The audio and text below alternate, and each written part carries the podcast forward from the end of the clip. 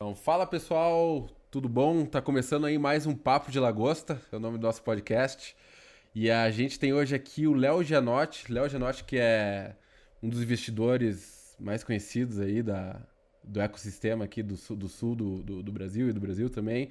Ele é CEO, do, CEO da CWB Capital, investidor anjo na Curitiba Angels, teve por trás aí de várias startups aqui, como a Contabilizei, a James Delivery, a Fosfato, entre outras, né? E ele também é economista. Muito obrigado pela presença aí, Léo. Obrigado pelo convite, cara. É um prazer estar aqui com vocês. Quer fazer uma introdução? Quer falar, dar um pouquinho Cara, mas é, é isso aí. Isso aí fala muito, assim. Mas é, resumindo, acho que eu sou um economista de investimento em novos negócios. Então, me especializei em novos negócios, valoração de empresa e coisas assim.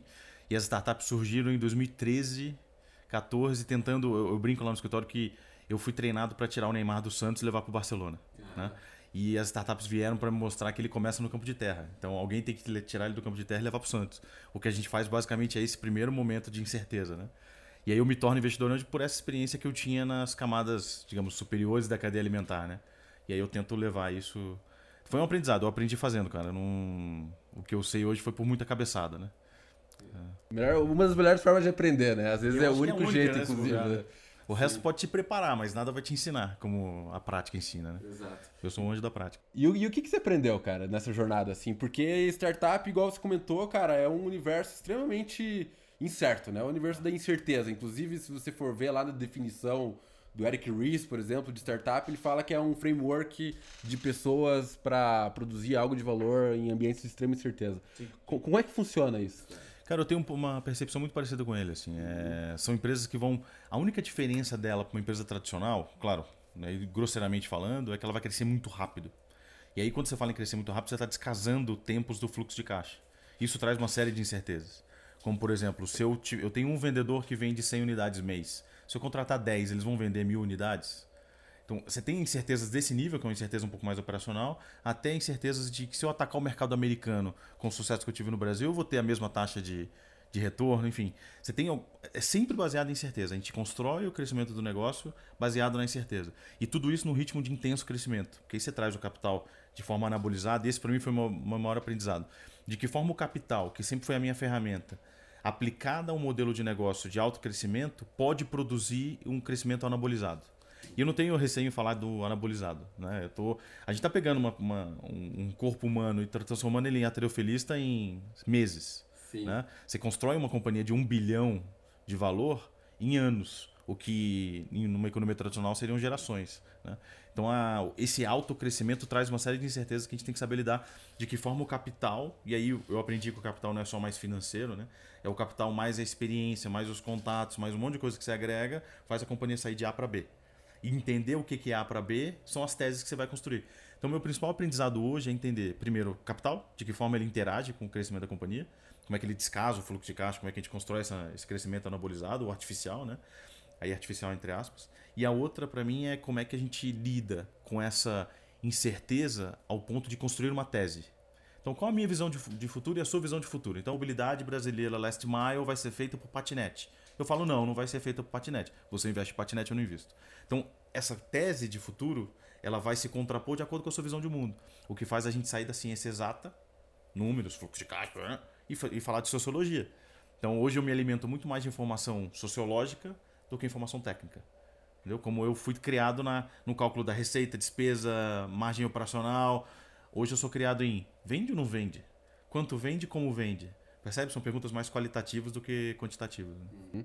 Ah, bem interessante, bem interessante. E uma coisa, e você estava falando, por exemplo, de unidades, né, contábeis. Isso é um dos maiores desafios da startup, principalmente no começo, e que acredito que muitas vezes as startups que vão conversar com você ou tem um, um, um, um tem receitas muito instáveis, né? Tá naquela fase que ou tem um capital entrando mas é, é, que às vezes não é algo tão significativo, uhum. mas que mostra um potencial muito grande pela característica do negócio, etc e tal. Tem toda a tese do fundo de investimento ou do próprio investidor anjo que vai participar disso.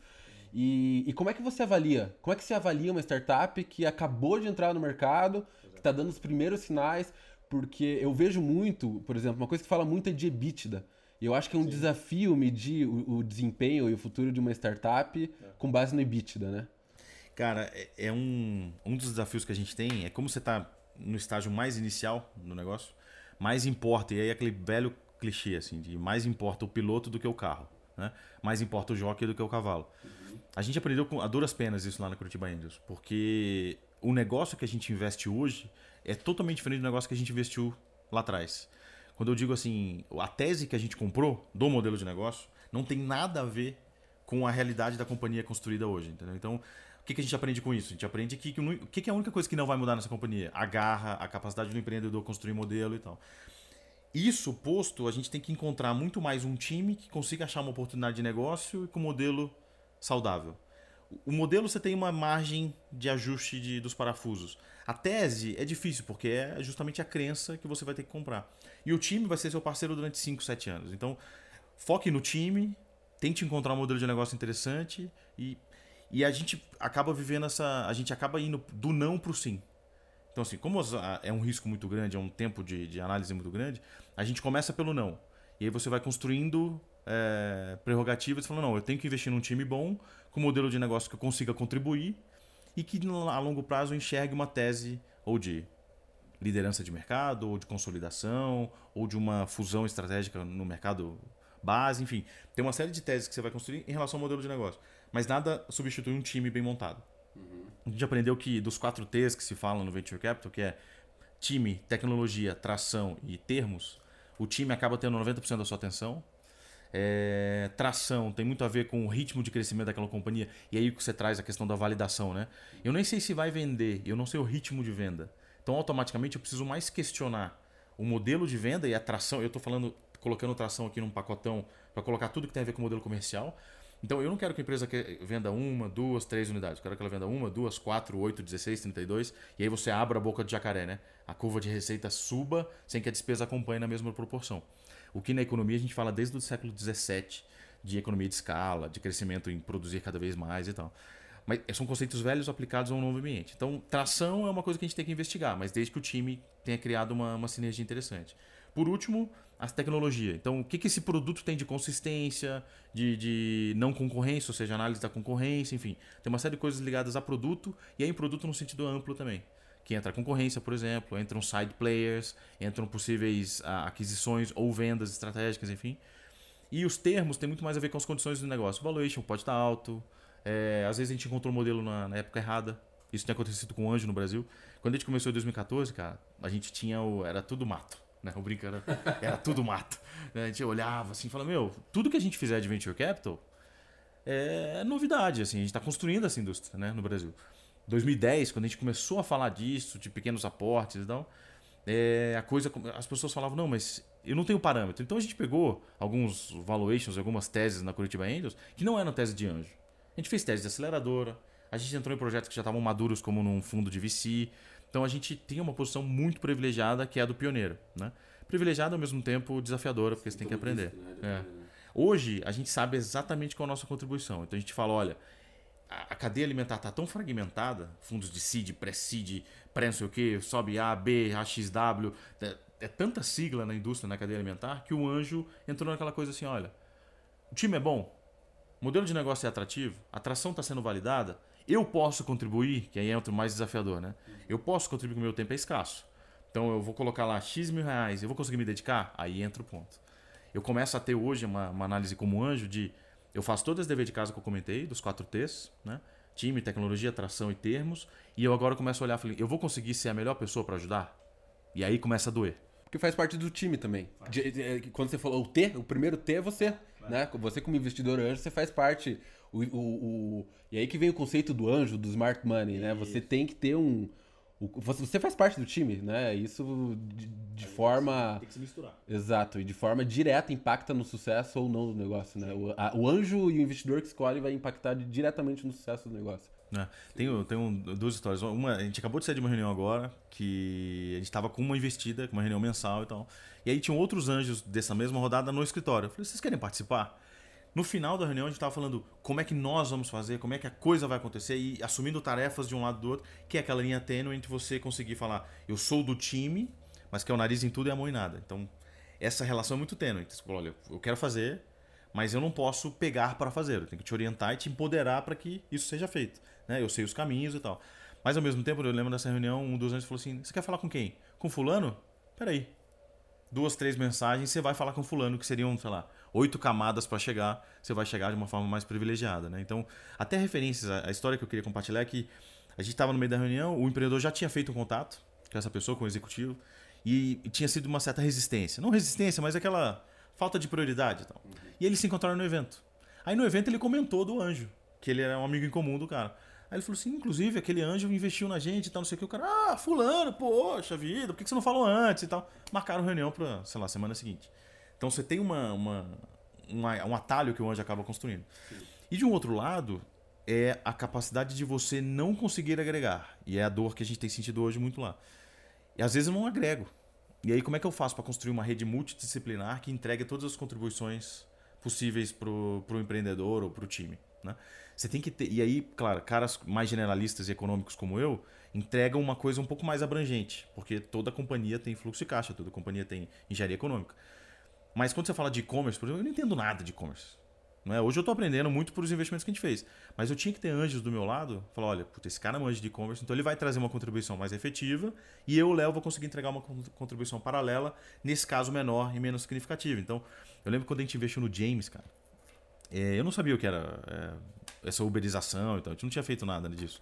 Até então a gente tinha contabilizei, tinha drone map, eu tinha feito cata moeda, então eu não tinha nenhuma experiência nesse mercado de pontas, oferta e demanda e tal. E eu falei, cara, eu vou entrar no James assim, sem muita percepção. Depois, no final, quando a gente fez a saída do James, eu vi que a minha contribuição era muito mais próxima aos empreendedores. Eu me tornei um cara muito mais próximo dos empreendedores, independente do modelo de negócio. Que eu aprendia com eles, né? Eles sabiam muito mais do modelo que eu. Mas eles tinham dores empresariais que, meu, eu tenho todo dia. Então, eu precisava cuspir para ele muita contribuição empresarial. Que independe de estar produzindo meio parafuso, vai doer igual. Contratar, mandar embora, é, fazer fluxo de caixa, captar ou não dinheiro. Enfim, então, cada anjo tem que encontrar a sua contribuição. Essa tem sido é um desafio até prazeroso. Assim, e, e é, é, muito maluco, assim, um dos investidores da, da Panic Lobster, o, o, José Pellegrini, ele tem muita vivência de, de corporativa, trabalhou durante anos na Gemalto aqui no Brasil, e ele... E eu tava com uma dificuldade, a gente tava com uma dificuldade muito grande na geração de relatórios. A gente tinha, a gente tem que ir lá para é, porque a gente passou para um outro para um outro programa dentro da Founder agora, a gente faz parte do Select Portfólio da Founder, e só que gente, um dos requisitos é você mandar, você tem que mandar reporte mensal. E daí ele, daí ele, a gente conversou, ele falou, cara, você tem que mudar a tua, a tua visão sobre reporte. Reporte não é para os outros. A reporte é uma das maiores ferramentas de gestão que você vai ter na tua mão. Cara, e a hora que ele trouxe essa. essa uma, é uma frase. É, parece pouco. Né? Parece pouco a hora que, cara, é óbvio. É óbvio. E hoje a ferramenta de reporte pra gente é uma, uma excelente ferramenta de gestão, porque é onde você avalia tudo. O que, que tá dando certo, o que não deu certo. Metas de curtíssimo prazo, médio prazo, que você já consegue avaliar, super bacana. Ajuda na perda de foco também, né? Para pra não perder o foco, né? Exato, né? Uhum. Porque você sabe o que você tem que reportar de novo. Uhum. Quando os empreendedores têm que fazer relatórios novos todo mês, cara, isso. Prometi implantou uma no nosso modelo de relatório que é highlights e lowlights. Uhum. Então, olha, três, três setores que todos os investidores têm que preencher é, highlights, ou seja, notícias boas do mês, depois de ter reportado o básico, né? Coisas boas que aconteceram, coisas ruins que aconteceram e por último a hora do anjo. Cara, me diga o que você está precisando que eu não consegui perceber. E a partir disso, você fala, ah, a hora do anjo eu queria contato, sei lá, Mercado Livre, eu queria contato em tal lugar, né? Pô, a gente vai tentar mobilizar a rede para entregar essa contribuição. Porque a gente também, de outro lado, está aprendendo a contribuir. Então, acho que o desafio do Anjo nessa cadeia alimentar bem fragmentada é fazer isso que ele fez com vocês. Falou, olha, quais são os desafios que você tem hoje? olha, eu tenho uma experiência aqui de 30 anos, e ele mastigou muita coisa depois desses 30 anos, falei, ele te entrega ela já redondinha, assim, sabe? Como um bom anjo tem que fazer. Ele não vai te proteger. As asas não são para proteger. As asas são para te impulsionar, entendeu? Então, o que, que, ele fez? Ele comeu, sei lá, um ano da sua...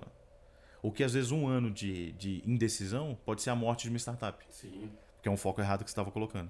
Então, a, eu acho que esse tipo de contribuição que a gente tem como investidores e como empreendedores, e eu fui empreendedor, eu recebi capital. Então, eu sempre usei os meus, eu sempre usei o termo sugar. Né? Então eu tenho, a gente tem um investidor que chama Peter. E toda vez que o Peter vem para o Brasil, eu, eu anoto numa, numa, folha do meu caderno, escrevo assim, Peter Tips. Que, cara, ele vai, durante a visita dele, ele vai soltando coisas e aquilo para mim é uma... Mas o investidor anota... Sim. Esse aprendizado mútuo de, entre investidores e entre empreendedores que é o, que é o rico do Venture Capital. É a gente aprender com capital humano. Né? Legal. E, e, me diz uma coisa assim, a gente está vivendo um momento muito maluco de, do mercado das novas economias aqui no Brasil, né? Você tem em menos de, cara, sei lá, no, no range aí de dois meses, talvez você tem quinto andar, você tem aqui o Madeira, é. o List, várias recebendo aportes gigantescos, o SoftBank entrando pesado no Brasil. É, o que, que você acha desse... Primeiro, eu tenho curiosidade de saber a tua opinião em relação a esse, a esse movimento do SoftBank, esse interesse uhum. pelo mercado. O que, que, que, que tem de bom nisso, na tua opinião, e o que, que tem de ruim nisso? Cara, eu tenho algumas percepções, assim, não tão conclusivas. Assim. A primeira delas é que as pessoas onde que esses caras colocam tanto dinheiro em capital de risco?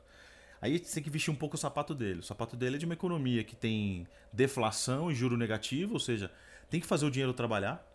E dinheiro só produz valor quando aplicado à economia real. Né? No Brasil a gente tem essa visão meio torpe de dinheiro parado no banco rendia 15% ao ano. Né? Isso recentemente, a gente está falando de 3 anos, 4 anos, a Dilma entregava 12% ao ano, 13% ao ano. Isso faz o capital ficar preguiçoso.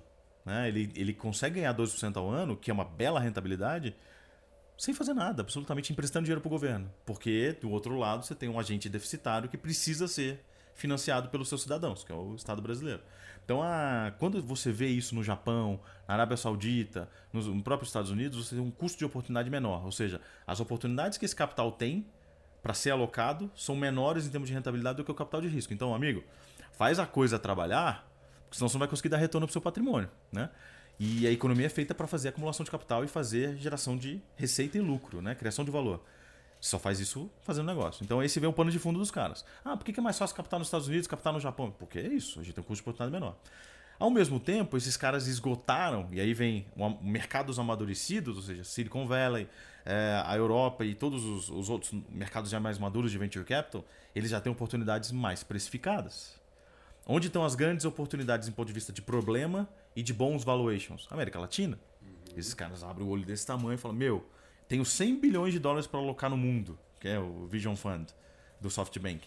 Eu vou olhar para a América Latina, onde estão os melhores múltiplos e as melhores oportunidades de negócio, porque lá estão os problemas mais escancarados. Né? Você pensar nos problemas brasileiros, cara. Tem muito problema. É, a oportunidade absurda. Desde o déficit educacional até o déficit de infraestrutura. Você tem uma série de, de de oportunidades aqui dentro. É até por isso que quando as pessoas me perguntam por que você continua acreditando no Brasil? Porque aqui estão os maior, a maior celeiro de oportunidades do mundo. Né? América Latina como um todo. E aí quando o SoftBank olha para cá, o que ele está tentando fazer... O que, primeiro, o que a gente faz com as startups é acelerar o crescimento delas. Então você vai me dizer, olha, Léo, eu tenho uma meta de crescimento de 3 mil clientes no ano. Né? Essa curva está aqui, num determinado ângulo de crescimento, já é um ângulo agressivo. Você está falando para mim, olha, eu não vou distribuir dividendo, eu vou acelerar o que eu puder, eu vou tentar replicar o maior número de vendedores, infraestrutura e fazer essa roda girar o mais rápido possível. A PG, né? A progressão geométrica que a gente tinha falado. Falei, legal, putz, putz, um belo modelo de negócio, vamos mandar para frente. Vamos colocar capital para aumentar essa curva. Então, em vez de dois vendedores que você ia fazer com a sua margem mensal, você vai colocar 10 vendedores na sala. Puta, que legal, Léo. Entendi. Eu artificialmente peguei aquele ângulo e Subiu. aumentei a inclinação. É. Pum, subi aquele ângulo. Aquela curva está mais acelerada e a gente acredita que quanto mais acelerada essa curva tiver, mais ela vai construir margem de lucro futuro, a gente vai poder captar um negócio maior lá no futuro. Né? Então, o que eu faria em nove anos, eu vou fazer em três. O que eu fazia em, em seis meses, eu vou fazer em duas semanas. E eu vou produzindo resultados maiores para na hora que ela for vendida, eu vou crescer o bolo artificialmente. Né? O que o SoftBank faz, aqui a gente está falando de acelerar mercado. Né? Então, eu tenho uma base de clientes de 100, eu vou atingir mil clientes eu vou contratar mais vendedores para acessar mais essa base. O que o SoftBank faz, ele te ajuda a criar clientes. Então, eu como anjo, eu estou apostando nos empreendedores. Os fundos de seed estão apostando na tese de mercado, na tração daquele negócio. O que o SoftBank está fazendo, ele está criando tração. Então, você começa a ter conceitos como demanda subsidiada, descontos agressivos, novas praças criadas artificialmente, que só faz isso com muito dinheiro. Né? Então, os aportes locais aqui, né? Pegar o List, Madeira Madeira, eles vão ter a oportunidade de criar mercados. Né? Contratar muito mais vendedores, eles vão queimar um caixa maior para poder dar um salto três vezes maior depois. Entendeu? Então, Sim. continua sendo uma expectativa de retorno futuro. Qual que é o risco? Eu estou falando só dos benefícios de uma tese dessa. Uhum. O que o SoftBank vem fazer com aquela curva é pegar o ângulo dela e transformar quase em inelástico, quase em 90 graus. Entendeu? É, fica uma coisa quase difícil de encontrar parâmetro. Né? Aí vem a minha tese, a sua tese, de falar assim: Tiago, você acredita que, fora os incentivos colocados nesse modelo de negócio, essa companhia vai entregar mais de lucro no futuro? É tese. Entendeu? Você vai ter uma tese, eu vou ter outra. Se a gente rodar aqui no estúdio, vai ter teses diferentes. Então, como é que a gente faz para que esses modelos de negócio se sustentem? E aí eu construo teses baseadas no negócio. E aí como é que eu analiso o SoftBank companhia por companhia? independente do SoftBank. As companhias que ele investiu estão queimando o caixa para adquirir base de clientes e, a, e a, que a infraestrutura acompanha. A tese deles é essa: nós vamos comprar clientes, adquirir Sim. base. Para que na hora lá na frente o winner takes all, ou o mais forte sobrevive, enfim, tem várias historinhas para dizer o seguinte: eu estou comprando cliente para que o Rap seja o maior aplicativo de entrega, o Uber seja o maior aplicativo de mobilidade, enfim, você vai construir uma tese de futuro. Então, para isso, queime caixa para atingir essa liderança. Quando eu chego lá na frente, aí a, pergunta é: se o Uber parar de te dar desconto toda semana, ou se o Rap parar de me mandar, cara, todo dia. Reais. Porra, todo dia. Quando ele me manda isso, Bizarro, né? é, ele, ele, eu tô falando pra ele, será que se ele tira esse incentivo, como é que fica? Né? O quanto dessa laje tá concretada para na hora que eu tirar o incentivo, o aramado, né? Que eu brinco que é o aramado, né? Você constrói o aramado, as pessoas sobem. Uhum. Se eu tiro o aramado, será que deu tempo de concretar? Você vai ver aquela base saindo. O que aconteceu com o rework? Além disso acontecer, no frigir dos ovos, mesmo tirando os incentivos ao cliente, o negócio não fechava a conta. E aí era uma dúvida pior ainda, porque o que, eu tô, que a gente está falando aqui do Uber é, ou do WeWork, você tem receita e despesa, só que você tá, tem uma despesa grande aqui de aquisição de clientes, que se você tirasse ela, você teria lucro. O Nubank acabou de anunciar isso semana passada. Falou, ó, eu queimo caixa, né, já se defendendo das possíveis críticas que estavam mirando para ele. Sim. Eu gero caixa se eu tirar os incentivos ao cliente. Tudo que eu gasto com aquisição de clientes, se eu tirar, a empresa é lucrativa. A gente tenta fazer esse exercício nas nossas investidas. Tá? Se a gente tirar o. Gera, é, gera EBITDA, uhum. gera lucro. Porque essa é a decisão que você está tomando, né? Falou, eu estou acelerando, mas se eu quiser tirar, a empresa é lucrativa. Existe um negócio aí. Quando você tira isso do WeWork, não sobra nada. Quando você tira isso do Uber, também sobra muito pouco. E as pessoas, é difícil as pessoas acreditarem nisso e esquecem da, da rapidez de crescimento que essas empresas estão. E por último, cara, é, na minha dúvida, por exemplo, eu escrevi um artigo esses dias no LinkedIn e o pessoal ficou meio, meio bravo, assim. No jogo do Flamengo e do Grêmio, recente agora, da Libertadores, o iFood fez uma campanha aos 20 minutos do segundo tempo. O cara fez um gol, ele usava a camisa 27. Os caras, o Galvão Bueno, em rede nacional, Globo, televisão que não é barato, falou o seguinte: Pessoal, camisa, 7, camisa 27 fez um gol. Usem o cupom camisa 27 e tem um 27% de desconto. Falei, não precisa fazer muito esforço para achar que essa conta não fecha. Né? A não ser que eles soltem cinco cupons e ninguém mais consiga usar. Né? Que é o que uma promoção agressiva às vezes faz. Abre às 5 da manhã, mas deixa três, três micro-ondas na, na frente, para não vender muito sobre aquela margem baixa. Quando a gente faz essa, essa constatação, você fala, será que o iFood fecha a conta? Não sei. Não sei, não sou investidor deles. Eu, e também não temos informação para captar isso. Mas aí vem a incerteza. Tiago, temos agora 100 mil dólares para comprar ações no IPO do iFood. Você compraria? Depois do jogo do Flamengo, desculpa, eu, Léo, não compraria.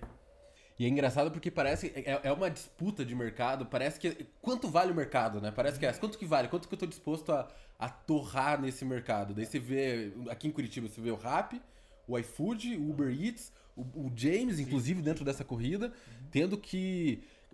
Os caras. É, é um dump market, né? Sim, estão estão dando um dump e vendo quem vai eh, segurar mais aí, quem tá disposto a queimar mais no mercado para ficar com tanto que a concorrência hoje, eu lembro, e a gente viveu isso na pele, né? James. É, quando a gente investiu no James, eu lembro que a gente passou muito tempo conversando com um fundo que era para fazer o primeiro. O James foi, é, foi pioneiro no Brasil, né? Ele inaugurou um pouco dessa coisa de entregar tudo, né? E aí a gente perdeu muito tempo investindo no fundo errado. O fundo ficou enrolando a gente, transações até mal intencionadas e termos muito tortos. Os meninos acabaram ficando muito presos a essa transação. Quando a gente levantou a cabeça, o Rap tinha captado, sei lá, centenas de milhões de dólares nos Estados Unidos. A, a Globo na Europa tinha captado também milhões de euros. E os caras vindo pro Brasil com a bazuca apontada. Meu, aquela hora a gente se olhou e falou: cara, vamos abraçar, vamos tocar violino, né? Do Titanic. vamos lá, vamos curtir a, curtir a descida. E a gente se olhou e falou: cara, vamos tentar manter o que uma empresa tenta fazer, que é manter qualidade de serviço e nível de, de qualidade da, da empresa. E a gente conseguiu, a James conseguiu manter um índice saudável de recorrência, de qualidade, o que garantiu que a gente conseguisse fazer um deal futuro com um player que estava alheio a essa transação, que era o Pão de Açúcar. Não tão alheio, né? Porque tinha uma questão com a RAP. Mas a gente construiu um deal baseado no ataque. A gente teve que ser muito criativo, mas inclusive por isso que eu me aproximei muito dos empreendedores, porque basicamente foi engenharia econômica, né? Você não tinha muito mais do que fazer no negócio, eles estavam fazendo muita coisa boa a gente fez um negócio de engenharia econômica, né? O deal com pão de açúcar é um negócio de engenharia econômica. Teses cruzadas para construir um deal. Mas nesse mercado eu vi a força que você. Não tem a qualidade, não, não importa a qualidade. O que importa é que o cara tá te dando incentivo, você começa a distorcer os antigos parâmetros de saúde empresarial, entendeu? Uhum. Se eu concordo ou não com isso, importa pouco, percebe? Essa é a nova realidade do jogo. Sim. Muito capital disponível, empresas de altíssimo crescimento, onde o volume de capital que você usa para queimar é um diferencial para você. Então não adianta eu ficar é, esbravejando que isso é incorreto, como o dump. Né? O dump é uma coisa condenada na OCDE. Uhum. Mas comprar cliente na Faria Lima não, ainda não é. Então você tem que lidar com as regras do jogo. Essa é a regra do jogo. E as nossas investidas têm vivido isso. Qual que é a dúvida quando você está no jogo? É o quanto você vai queimar para acelerar. É, cara, essa dúvida é terrível. É. Puta vida, a gente tá numa investida agora que te gera caixa, é saudável pra caramba, uma base super estabelecida. E aí, vamos usar a nossa margem para crescer aceleradamente? Subsídio mesmo, assim, nervoso, aquele, aquela subvenção pro cliente, né? Falou, tá aqui dinheiro para você me comprar. Né? Tá aqui um cupom de 100%. Que é basicamente isso, né? Tô te dando dinheiro, você tá me devolvendo.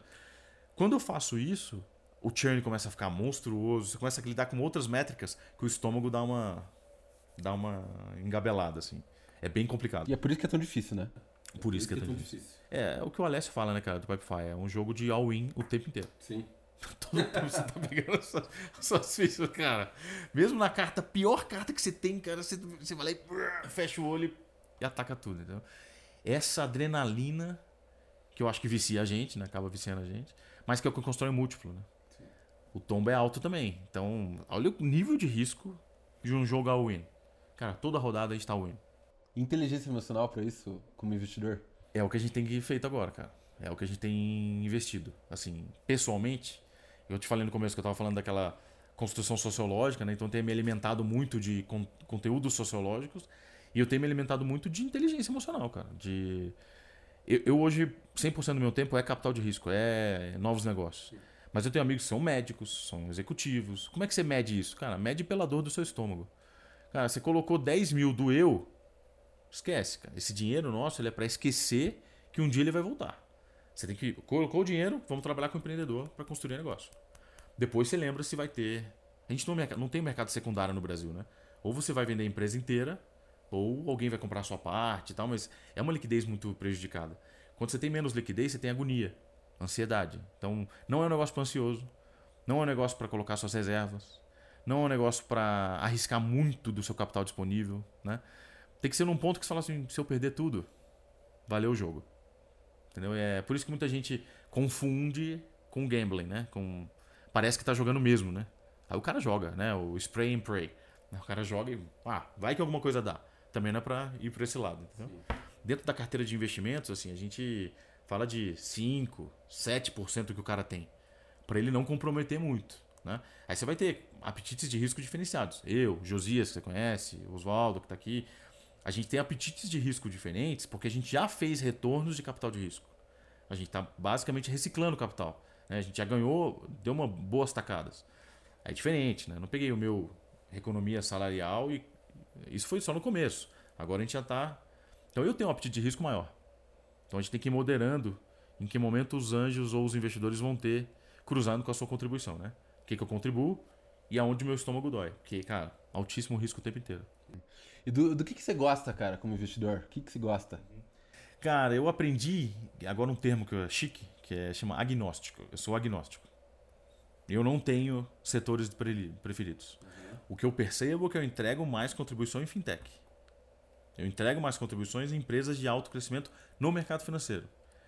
Plata, contabilizei, troco simples, transfira. Inclusive na High Capital, que é um, o fundo que a gente tem lá com os fundadores do Ebanks, a minha contribuição junto com a gestora, com a Mari, é muito em mercados que eu interajo. Então, mercados que eu lido no dia a dia. No e-commerce eu não vou ter muito como contribuir. Agora, quer dizer que eu não gosto de e-commerce? Não, eu gosto. Eu gosto de companhias que podem escalar. Então, eu não tenho setores prediletos. Eu gosto de encontrar o momento certo de contribuir. É, essa, para mim, é a principal dor. Assim. Primeiro, eu tenho dado atenção aos quatro T's. Eu, só que eu vou por ordem de prioridades. Né? Então, time legal, putz, tem uma bela intera interação, tração, tecnologia, e eu vou para os termos. Os termos têm derrubado muitos deus meus. Por quê? Porque eu sei o quão difícil é. Como eu passei pela rota inteira, eu já não tenho romanticismo nenhum com esse negócio. eu sei que mesmo quando tá tudo muito bem, quando eu tenho uma boa relação com os empreendedores, quando a atração tá espetacular, quando a tecnologia tá bem consistente, estabelecida, própria, leve, eu tenho problema nos termos. Então a... eu falei, cara, se as outras três tiverem meia boca, os termos têm que estar redondos. Então eu, eu tenho tido muito problema com valuation, tenho tido muito problema com termos jurídicos, tenho tido muito problema com contribuição. Cara, eu não vou conseguir te ajudar. E às vezes o cara tá precisando de muita ajuda. Falei, estamos criando a expectativa errada, entendeu? Isso é um, um ônus que vem do sucesso dos, dos deals que a gente fez, né? Uhum. As pessoas falam, puta, Léo, eu queria que você ajudasse e tal, não sei o que. Eu falei, cara, mas eu não vou conseguir ajudar. Não, mas entra aqui. É, putz, eu não, não consigo. Então eu tenho que ser muito racional nesse momento. Aí como é que eu, eu, eu compensei isso de alguma forma? Eu investi na High Capital, que aí eu expando um pouco o meu horizonte com outros colegas, com com outros angels. High, High Capital é um perfil mais de, de, de seed, talvez? Seed, de é. projetos é. mais maduros. Tá. Então, mesmo que o projeto já tenha passado por mim, eu ainda tenho a high para absorver boa parte desse upside. E projetos de aceleração, que são muito imaturos ainda para o meu negócio, eu consigo ainda ter aceleradoras, founder. Por exemplo, eu gosto muito de contribuir com o Founder Institute. Eu vou lá, eu vou nas mentorias, inclusive agora quinta eu vou lá falar de captação de recursos e tal, porque muitos dos projetos que estão lá não estão no meu portfólio por causa do momento mas eu já investi em dois ex-founders. E aí podem estar na RAI depois, entendeu? Então eu estou entendendo porque o Léo é um só. Então, assim, o que, que a gente está como anjo tentando criar? Anjos alinhados, né? Alinhando portfólio, alinhando visão de mundo, para a gente poder, dentro de uma rede grande como a Curitiba Angels, também ter micro-redes que se ajudam. Então eu consigo, por exemplo, ter o mesmo compliance que o Josias, o mesmo compliance que o Oswaldo, para que a gente possa ter alinhado, para que um dia a gente possa caminhar junto, sabe? E aí facilitar a vida. Porque se isso estiver facilitado, eu consigo ajudar mais startups. Mas por enquanto o Léo é um só, com uma capacidade limitada, eu tenho que aprender ainda, percebe? É, é, é muito cruel nesse momento. O que, que eu gosto? Eu gosto de negócios que geram escala e que eu consigo contribuir. Acho que essa é a. Perfeito. Se eu não consigo contribuir, eu vou entrar como passageiro. Aí, passageiro da agonia, sabe? Sim. Tomara que dê. sim, sim. E, faz parte, cara. Faz sim, parte. Sim, sim. O mercado imobiliário para mim é isso. Ah, também corporação de esquina, né? vai ser legal. Eu falei, não, porque eu não sei, cara, eu não conheço essas métricas, né? Sim. Tenho aprendido muito, mas não é o que eu domino.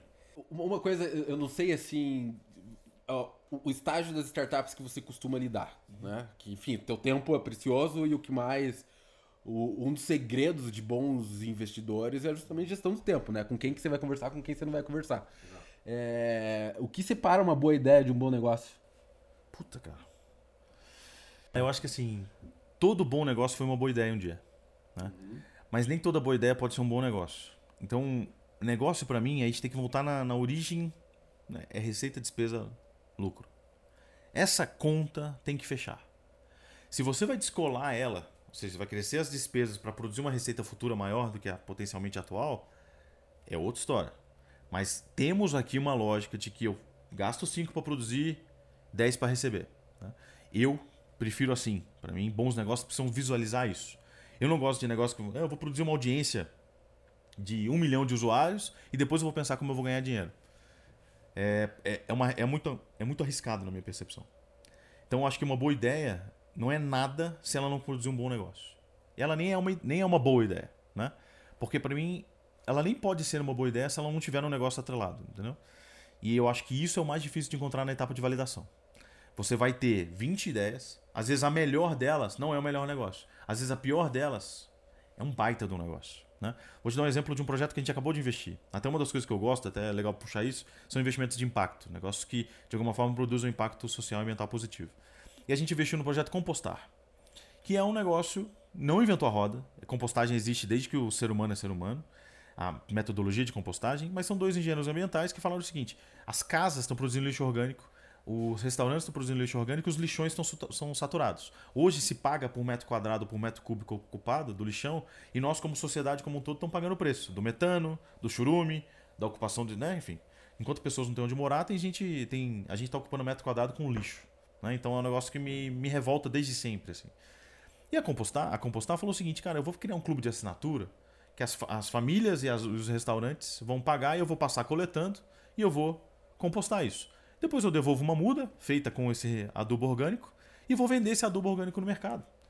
Cara, eu achei maravilhoso. É uma boa ideia? É uma boa ideia, mas ela é meio trivial. Se faz compostagem no Brasil em muitos lugares. Agora, quem teve a sacada de pegar membership, de pegar logística, por exemplo, terceirizada, que foi até um anjo que trouxe. Pra... Por que vocês vão comprar caminhão? Não, usa um cara que tem um caminhão ocioso, que vai captar essa, esse, esse resíduo orgânico, sabe? E aí vem também construção de marca, comunicação com os clientes, que é tudo da nova economia. Escalabilidade, customer success, que são coisas que num projeto de lixo você não tem. Você lembra do, do, do nome do seu lixeiro que passa na sua casa? Não lembra. Você pagou para aquele serviço, é uma commodity para você. A Compostar tem um relacionamento com os clientes. Devolve muda, conversa com eles. Eles estão agora, por exemplo, fazendo é, adubo temático, adubo só de cafeteria, com o resto, com a borra do café. Depois você pode usar isso para cafeeiras, com adubo orgânico. Tem tantas coisas bacanas para fazer. A gente está pensando agora como é que nós vamos atacar lixo químico, lixo hospitalar, lixo reciclável. O mercado é gigantesco. Pois né? é. Olha o tamanho do mercado endereçável. É uma boa ideia? Eu diria que é uma ideia razoável. Mas é um belo do negócio. Por quê? Porque constrói margem. Ele tem um mercado endereçável absurdo. Os empreendedores são muito bons. Né? E eles, a gente tem uma contribuição muito efetiva para dar para lá. Aí quando a gente fez a, a, primeira rodada com eles, a gente olhou e falou assim: ah, será que é uma rodada maior? Não, a gente vai dividir a rodada em duas partes. Primeiro, que vocês têm que cumprir desafios A, B e C. Depois vão cumprir o desafio D, E F. Vamos dividir esses dois momentos? Em vez de pegar o dinheiro para uma coisa só, vamos dividir a incerteza em duas. Nessa daqui, eu vou chamar, eu vou chamar os anjos pelo nome. Porque não adianta mandar vocês para uma rede de anjos que vocês vão só levar porrada. Porque vocês não têm resposta A, B e C. Aí entra um pouco o Léo descendo na cadeia alimentar, né? Falou o seguinte: eu tenho que criar esse negócio. E aí eu chamei anjos próximos, muito próximos, e falei o seguinte: a gente precisa ajudar esses meninos. E, e é, o pitch era exatamente esse, de investidor para investidor, né? Falou, cara, eu vou colocar, tá aqui o meu, vocês colocam juntos? Primeiro tem aquela coisa: se o Léo tá vendo, aí vem o bônus da, da minha trajetória, né? Se o Léo tá vendo, tem alguma coisa aí. Mas ao mesmo tempo eu chamei as pessoas que podiam contribuir para aquele negócio. Então a gente fundou uma rede de quase de, aí anjos bem pequenininhos, fechamos uma porta em quatro horas. Quatro horas a gente montou, os moleques estão estão estão rodando, estão cumprindo as metas e agora vão para uma rodada estruturada. Bem Era uma é mais ou menos, mas um negócio maravilhoso hoje, né? Então não pode ter preconceito, né? A gente não pode ter preconceito. Né? Não, de forma alguma, né? É, ou, inclusive, um dos maiores é, é, medos do, do eu, eu, tenho um amigo meu lá de São Francisco, investidor, e ele, e ele fala, cara, um, um dos maiores problemas do investidor é perder, é perder a oportunidade. É o, é o, é o qual é? O FOMO? É, o FOMO, é o falso o negativo. Né? Exato, só que, só que, você tem que só que você tem que estar tá ali escutando, escutando, escutando. é o fear of missing out. Fear of missing out, uhum. exato. Uhum. É, e o que, o que que um empreendedor, um founder é, não deve fazer, cara? para co conversar com o investidor? O que, que ele não deve fazer? Cara, acho que a primeira é ser inconveniente. Sendo bem sincero, assim, eu acho que o buzz da indústria, e eu não quero ser arrogante nesse sentido, tá? É que às vezes eu tô no, com meu filho na porta da escola, eu tô ouvindo o pitch. Entendeu? E, cara, não é, não era a hora. Vamos marcar um, um café, entendeu? É, o tempo é limitado, então é, eu, eu, vou ser bem sincero, socialmente eu não digo o que, que eu faço. Porque é um negócio difícil de explicar, primeiro. Né? Eu, uma vez eu fui na rádio e recebi uma ligação. Você tem que me ajudar, você não é anjo. Eu falei, não. A gente vai fazer negócio. Né? Então confunde muito. Então acho que não ser inconveniente, não ser chato, né? Porque acaba. É, de um lado também não ser teimoso e ao mesmo tempo não ser muito maleável. Você tem que construir sua tese. E eu acho que você tem que atrair a atenção do investidor para o que você está propondo fazer. Não para o negócio. Não sei se ficou claro, mas, uhum. por exemplo, é, se eu te chamar para tocar uma música, vamos tocar uma música, eu vou te falar de quão bem eu toco? Não, eu vou tentar te encantar para fazer a melhor música possível. Eu tenho que atrair o que interessa a você, não a mim. Então, se você falar do, ficar do, dos, do, dos benefícios do meu negócio para você, olha, meu negócio é isso, isso, não. Cara, vamos fazer a melhor música do mundo. Depois você vai descobrir que eu toco pra cacete, que eu tenho a melhor guitarra, que eu chamei os melhores músicos pra estar junto com a gente e tal. Mas o que eu te chamei, ele falou, cara, vamos fazer a... Eu lembro que... Acho que foi na... Eu não me lembro qual investida que foi, cara, mas eu lembro que o, o, o contato do empreendedor falou assim... O... Ah, era um amigo, agora eu lembrei. Um amigo que falou assim, esses meninos estão destruindo... Foi não Fosfato, no mercado de, de fotografia. Esses meninos estão revolucionando o mercado de fotografia. Cara, só me interessou o que, que eles estão fazendo para revolucionar. Se ele tivesse me falado que os caras são bons, que o negócio é maravilhoso, cara, eu vou descobrir isso. A gente vai conversar e eu vou descobrir isso. Agora eu quero descobrir qual é o impacto que está sendo gerado, entendeu? Qual é o. Eu tenho que criar a FOMO nas pessoas, né? Eu, como empreendedor, uhum. eu tenho que criar a FOMO. E não no sentido arrogante da coisa. Falou assim: olha, eu tô afim de fazer disrupção no mercado do lixo. Tá afim de ver? Eu quero. Aí eu tô muito afim de ver. Entendeu? Eu tô afim de fazer revolução no mercado digital. Olha, eu construí uma ferramenta com 8 mil clientes, recorrência de 40%. Cara, tem alguma coisa na sua tese que é uma frase, duas frases que fazem o cara falar, opa, eu brinco que eu, você tem que fazer o investidor virar um suricato, entendeu? Ele, opa, Sim. das 30 mil coisas que ele ouviu, ele, naquele mesmo dia ele ouviu 30 negócios maravilhosos. Né? As pessoas usaram esse termo, falaram, meu negócio é maravilhoso. O negócio vai dominar o mundo. Pelo LinkedIn, pelo telefone, pelo. né? Mas poucos negócios falaram para ele, pô, você tá afim de quebrar o mercado de canetas? Se eu não quiser, eu não vou, não vou levantar a orelha. Agora, se eu quiser, cara, eu vou- você vai ter a reunião que você quiser com o investidor. Entendeu? Eu vejo isso pelos investidores que eu me relaciono, os meus amigos, ou os investidores das minhas empresas, que eu tenho uma relação de. Não adianta eu tentar ir no que me interessa. Eu tenho que ir no que interessa a ele. né? Então, tentar chamar essa atenção acho que é o mais desafiador, porque são ambientes, né? Eu acho que cold call não funciona. Eu acho que você precisa de referência. Aquele caso que eu contei do empreendedor que encontrou o colega do o executivo amigo do investidor anjo, é isso, cara. É tentar encontrar alguém que te apresente, que te leve. Foi assim que a gente se conheceu, inclusive, acho. Acho que, que quem conectou a gente foi. Acho que foi a Mariana, da High Capital. Falou que era pra gente conversar com Exatamente. É esse tipo de conexão, cara. Esse tipo de conexão. E aí vocês encontram o Josias e a coisa começa a ganhar forma, a ganhar vida por essas pequenas conexões, né? E elas têm que acontecer. Ah, eu conheço fulano, então, pô, você podia me apresentar ele? Você podia me referenciar ele? Né? Outros empreendedores ajudam muito. Né? Os empreendedores levando para os investidores também ajuda pra caramba. Então, por exemplo, se eu quero apresentar uma startup para um investidor que é de vocês já. Eu chego lá, Thiago, olha, pô, tô afim de conhecer e tal. Você não me apresentaria? Se você realmente gostar, eu vou entender que você é uma referência para aquele negócio. Então tem que encontrar uma, uma coisa quente, assim. Essa coisa de cold call, cara. Mandar. Ah, você tem cinco minutos, aí manda uma lista de 80 linhas no LinkedIn. Cara, não vai. Não vai dar. Entendeu? E eu tenho medo de perder negócio assim. Tenho, confesso que eu tenho. Esses dias um cara mandou um, um, um pitch deck muito ruim. Assim, muito ruim. Só que o nome da companhia me chamou muita atenção. Mas o pitch deck era muito ruim. Só que eu falei, cara, não tem condições de. Nem de parar pra entender. Eu falei, tem muito a ver com a troco simples. E eu pedi pro Anderson analisar.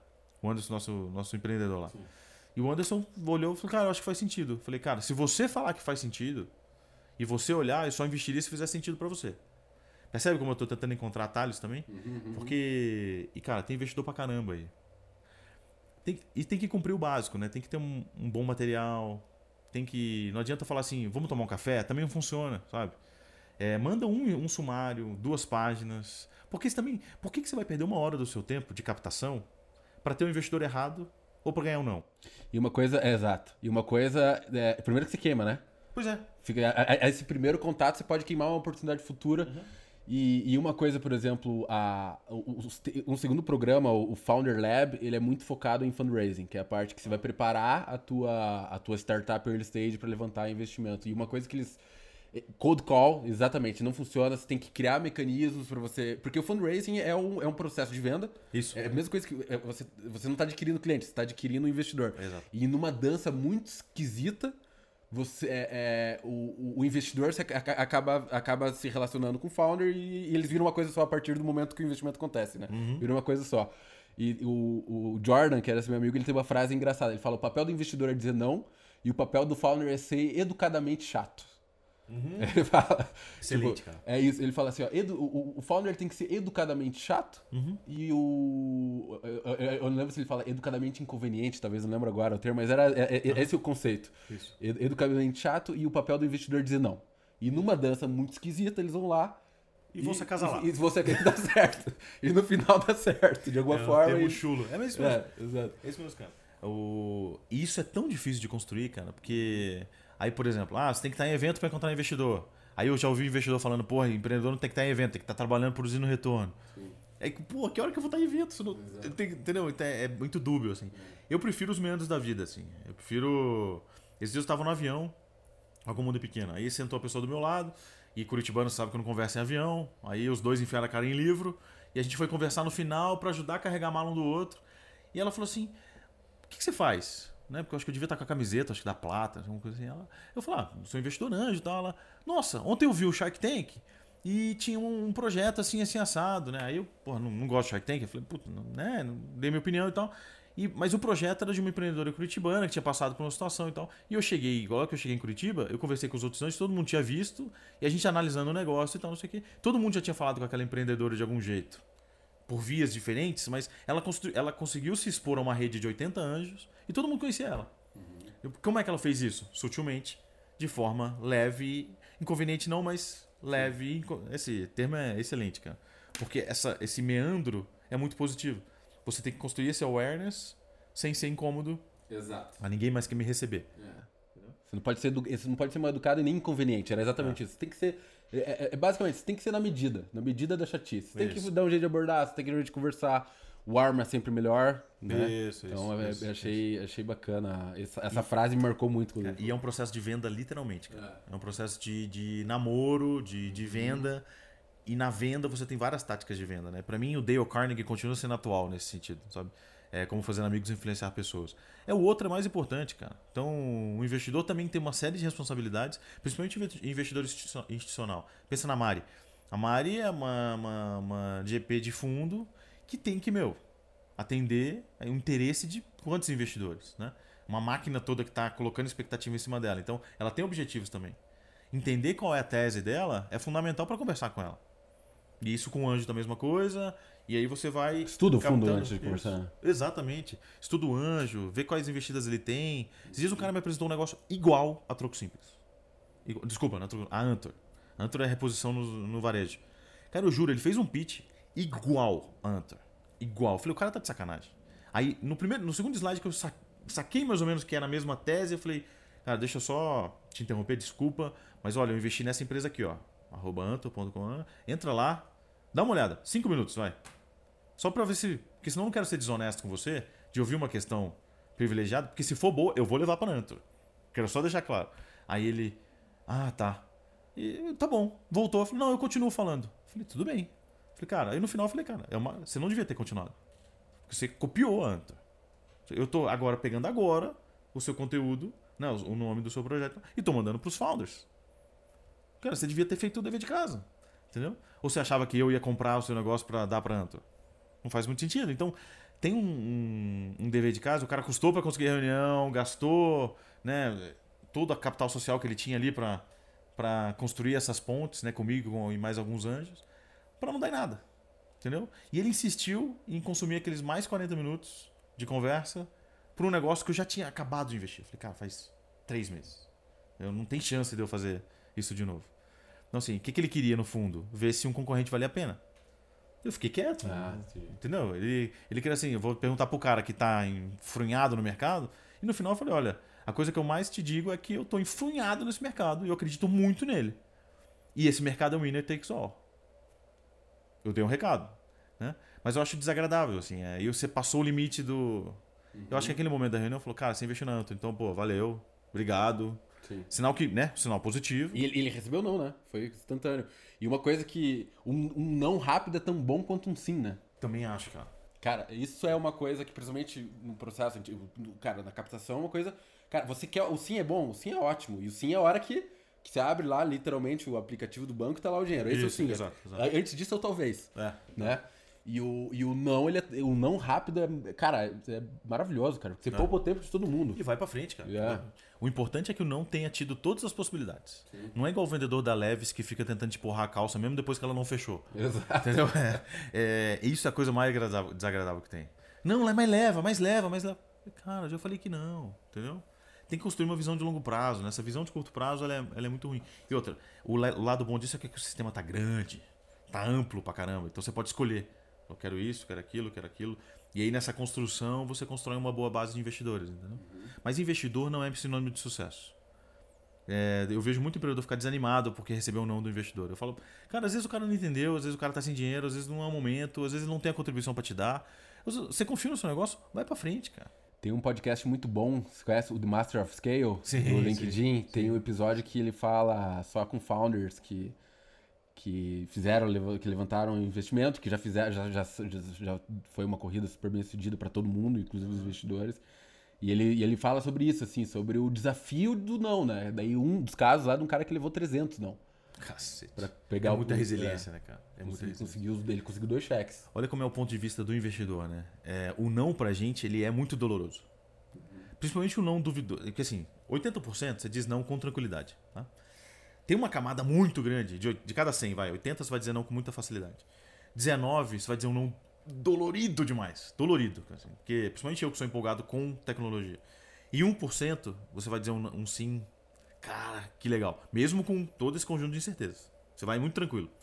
Às 19, a chance de o seu não ter sido trampolim para que ela voasse é muito grande. Entendeu? Então, você pode dar, ter dado a energia necessária para o empreendedor falar assim: agora eu vou provar para aquele filho da mãe que esse negócio é bom. Então você acaba também. E outra, você dá feedback, né? Eu, anjos como eu, Oswaldo, da Curitiba Angels, os mais próximos, a gente tenta dar feedbacks positivos. Fala, olha, a gente não está indo por isso, isso, isso, isso. Isso não quer dizer que a sua tese está errada. Está dizendo que essa é a nossa percepção. Quando a tese é muito errada, e eu acho que o empreendedor precisa, eu falo. Mas quando, às vezes a tese não está errada, às vezes a tese está certa. Mas a gente às vezes não está disposto a viver tipo, a aventura que eu vivi no James de novo. Então, às vezes é, é essa percepção. E aí, a, quando eu falo isso, o empreendedor pode desanimar. E eu falo, cara, a gente não é teste de, vi- de viabilidade, entendeu? Eu não sou o João Kebler, Kleber que faz o teste de fidelidade. Eu não faço o teste de, de viabilidade. Entendeu? Se eu digo sim, o negócio vai. Se eu digo. Não tem nada a ver, cara. Isso é a maior falácia do mundo. Agora, quando. Porque, primeiro, eu não tenho dinheiro pra fazer tudo. Então, se eu pudesse investir nesses últimos 20 aqui, eu investiria nos últimos 20. Só que não tenho dinheiro pra fazer tudo isso. Então, essas 19 pra mim são negócios que vão voar. Mas que eu não tenho condições de acompanhar ou contribuir nas 20. E o mais difícil é que essas 19 podem virar foguetes. E você vai perder. Eu tenho casos meus de, de ter dito não pro empreendedor. E o negócio subiu, skyrocket. Disse não e o negócio caiu, que dá um, um alívio, de falar, putz, estava certo, mas não é um alívio positivo. É, porque você perdeu mais um empreendedor, menos empregos gerados, é, dói para a economia, né? E por último, tem o empreendedor que pega aquilo que você falou e não volta. Então ele tem. Então assim, ó, você fala, olha, vamos fazer isso, isso, isso, eu acho que esse caminho aqui e tal. O cara faz e outro investidor sortudamente pega. Isso é normal. Isso é o mais comum possível. E a. Quando, por exemplo, eu brinco, né? Quando eu investi no Ebanks. Não, mentira, eu não investi no Ebanks. Só pra poder. Todo mundo fica olhando, puto, o cara. Não, mentira. Mas negócios como o do Ebanks, por exemplo, você teria uma série de incertezas lá no começo. Né? Quantos caras olharam e tiveram a chance de ser investidores? Ou de estar no mesmo barco? E tá, o Ebanks conseguiu. O Ebanks criou o mercado, né? Sim, Ele sim. criou o mercado. Ele criou uma solução tão clara Sim. que aposto que num pitch ou numa banca eles teriam vários questionamentos sobre o futuro deles. E às vezes a gente não consegue nem enxergar. né? Eu que estou em fintech, é mais claro. Mas no momento que eles criaram, tem que ter muita ousadia. né? E aí fizeram com bootstrapping, que é um, um modelo melhor e mais saudável. E, é, e uma coisa, cara, a visão, cara, é a promessa do Ebanks. É uma coisa que você sente. Sim. Sabe? Quando você assina o Netflix, cara, ou quando você tá com o Spotify e vem, a, e vem lá a faturinha do cartão, Aham, aham. sabe, cara? Você, putz, cara. A entrega é muito concreta. É, É e muito daí você entra e você vê a promessa do cara. É isso. É, É muito. Aí vem cultura dos caras, de estimular erro, tem, tem vários fatores de sucesso que hoje, convivendo com eles, eu vejo por que isso aconteceu, mas que dificilmente você veria isso lá no começo. Você não tem condições de ver isso. A história bem contada é bem tranquilo, né? Contabilizei. Você vê o Vitor e o Fábio, no começo, a gente sabia que eles eram caras de muito potencial, mas que eles iam fazer isso que eles fizeram, cara, é, é impossível prever. É impossível prever.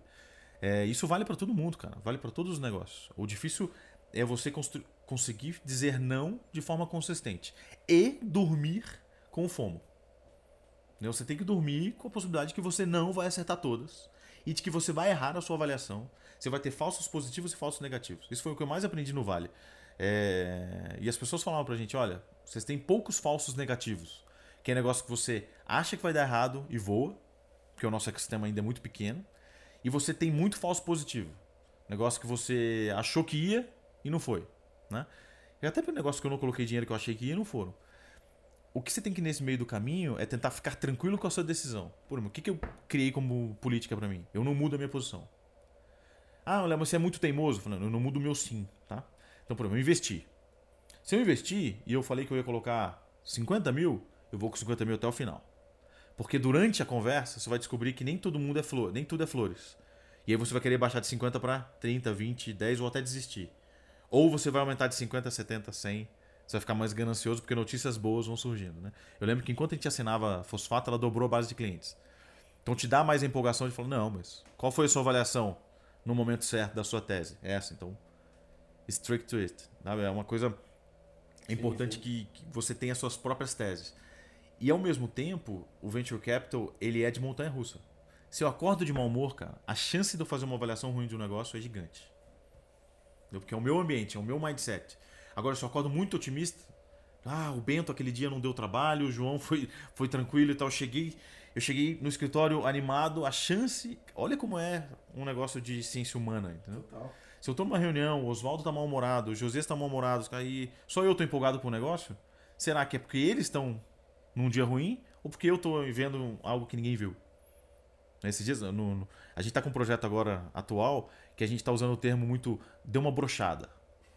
Brochada, assim, é, é um termo chulo, mas ele resume uma sensação do investidor, que é o momento que você perde a esperança. Só que se faz uma reunião, duas reuniões, parece que aquilo começa a voltar. Você fala, cara, realmente, porque é percepção de mundo, entendeu?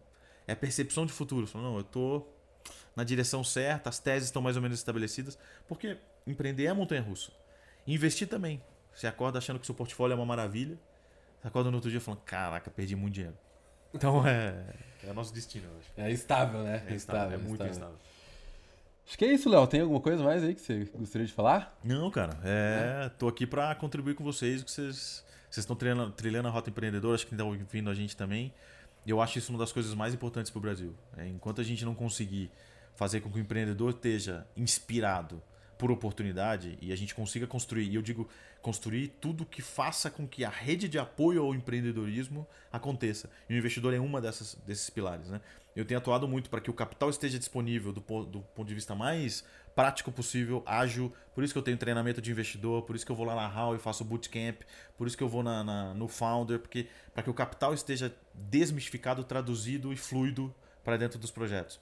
Com a mesma coisa com o Estado, eu tenho frequentado muito a roda política para poder trabalhar pela desburocratização, ou seja, como é que eu desburocratizo o ambiente para que vocês tenham é, caminhos cada vez menos tortuosos, porque eles sempre vão ser tortuosos. E por último, como é que eu crio uma base educacional? Desde o, eu tenho trabalhado investimentos lá na base para criar a base educacional e fazer com que de alguma forma a gente tenha gente mais preparada, investidor mais preparado, empreendedor, funcionários e tudo que são redes de apoio para essas coisas. Então, que eu quero mais deixar de mensagem é assim, não desanimem, porque tem muita gente trabalhando para uma rede de apoio, porque no final do dia o que eu quero é que vocês gerem emprego, gerem renda, gerem valor e a gente ganhe dinheiro junto, da forma mais justa possível. Se a gente conseguir fazer isso, cara, eu acho que todo mundo ganha. Vocês, nem que se eu investir ou não, não interessa no momento, interessa no final do dia que todo mundo vai ter construído rotas de sucesso, entendeu? Eu não vou estar em todos os barcos, mas pelo menos no que a gente tiver junto, tende a ser divertido. Essa é, para mim é uma, a missão do final do dia. Assim. Boa, show de bola. A gente sempre pede para os nossos convidados trazerem algumas referências, livros, podcasts, leituras. O que, que você trouxe pra gente de bacana? Cara, eu trouxe, na hora que a Ana pediu, eu fiquei com um livro que estava na minha mão, assim, né? Chama-se Lessons from Sandy Hill Road. A Sandy Hill Road é a rua que cruza boa parte do vale. Mellon Park, Redwood City, aquelas, aquela região, e lá ficam boa parte dos VCs. E ele, ele é o gestor da Ben Horowitz, uhum. da Anderson Horowitz.